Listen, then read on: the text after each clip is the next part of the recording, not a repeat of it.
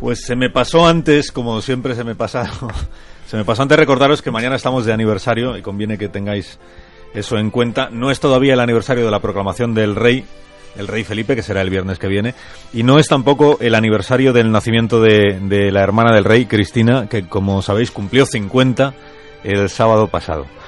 Es el aniversario de algo que sucedió tres días después de que naciera la infanta. El 16 de junio de 1965 fue el segundo día de grabación en el estudio principal de la Columbia Records en, en Manhattan. Una banda de músicos integrada por guitarra eléctrica, bajo, batería, armónica y órgano grabó 11 tomas distintas de una misma canción aquel día. Resulta que no era un tema fácil el que tenían que grabar, primero porque duraba mucho, mucho más de lo habitual, y segundo porque el autor del mismo se había presentado, esto quizá forma parte de la leyenda de esta canción, se había presentado sin partitura y había que ir tocándola de oído.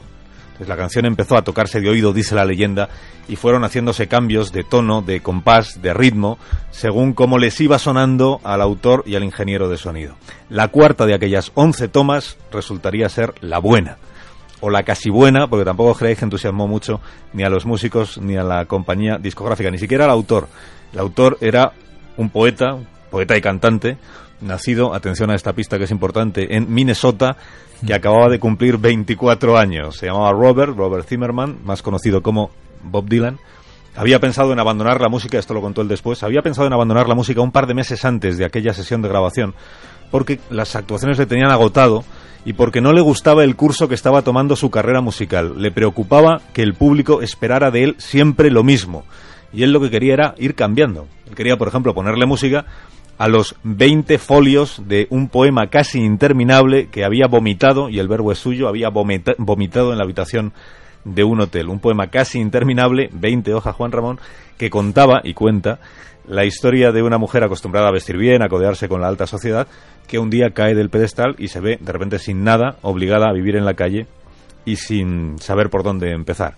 Una mujer que se siente, se le pregunta en la letra de la canción cómo se siente, ella dice, como un canto rodado que va de aquí para allá sin que el musgo arraigue en él, que esta es la forma, digamos, muy poética de decir que se siente como una vagabunda o como una bala perdida, que en inglés, como todos sabéis y lo podéis decir conmigo, se dice like a Rolling Stone.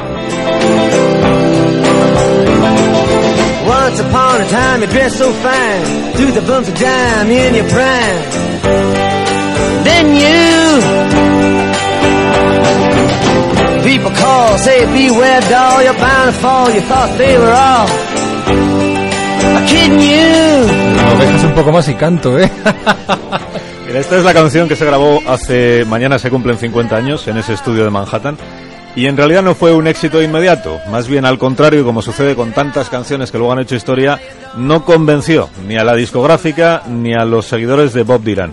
La Columbia Records rechazó lanzarla como single porque duraba más de 6 minutos. De hecho, dura 6 minutos 34 segundos, que era una cosa larguísima para un sencillo en aquellos tiempos. Y el público, el público que se le escuchó por primera vez a Dylan en un concierto, se puso a patear y a abuchear al grito de traidor, traidor, desastre de la guitarra eléctrica.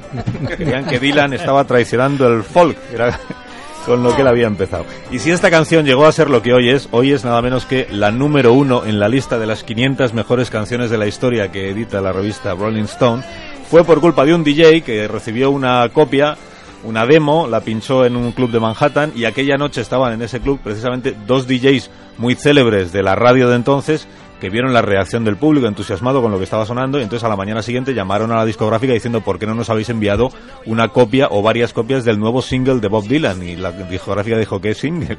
si no hemos lanzado nada y ahí fue cuando decidieron que igual no era mala idea lanzarla como sencillo. Esta canción nunca llegó a ser número uno en la number one en la lista de éxitos de su año 65. Llegó a ser segunda, es lo más alto que llegó, segunda en el mes de septiembre, pero Bob Dylan siempre ha dicho que es una de sus mejores canciones. Y el título, en contra de lo que alguna gente cree, no tiene nada que ver con los Rolling Stones. O sea, no se trata de sentirse como un Rolling Stone, de sentirse como un Jagger o como un Richard, se trata de sentirse como un canto rodado, que sería la traducción literal, o como un o una bala perdida o una vagabunda. Ese es el título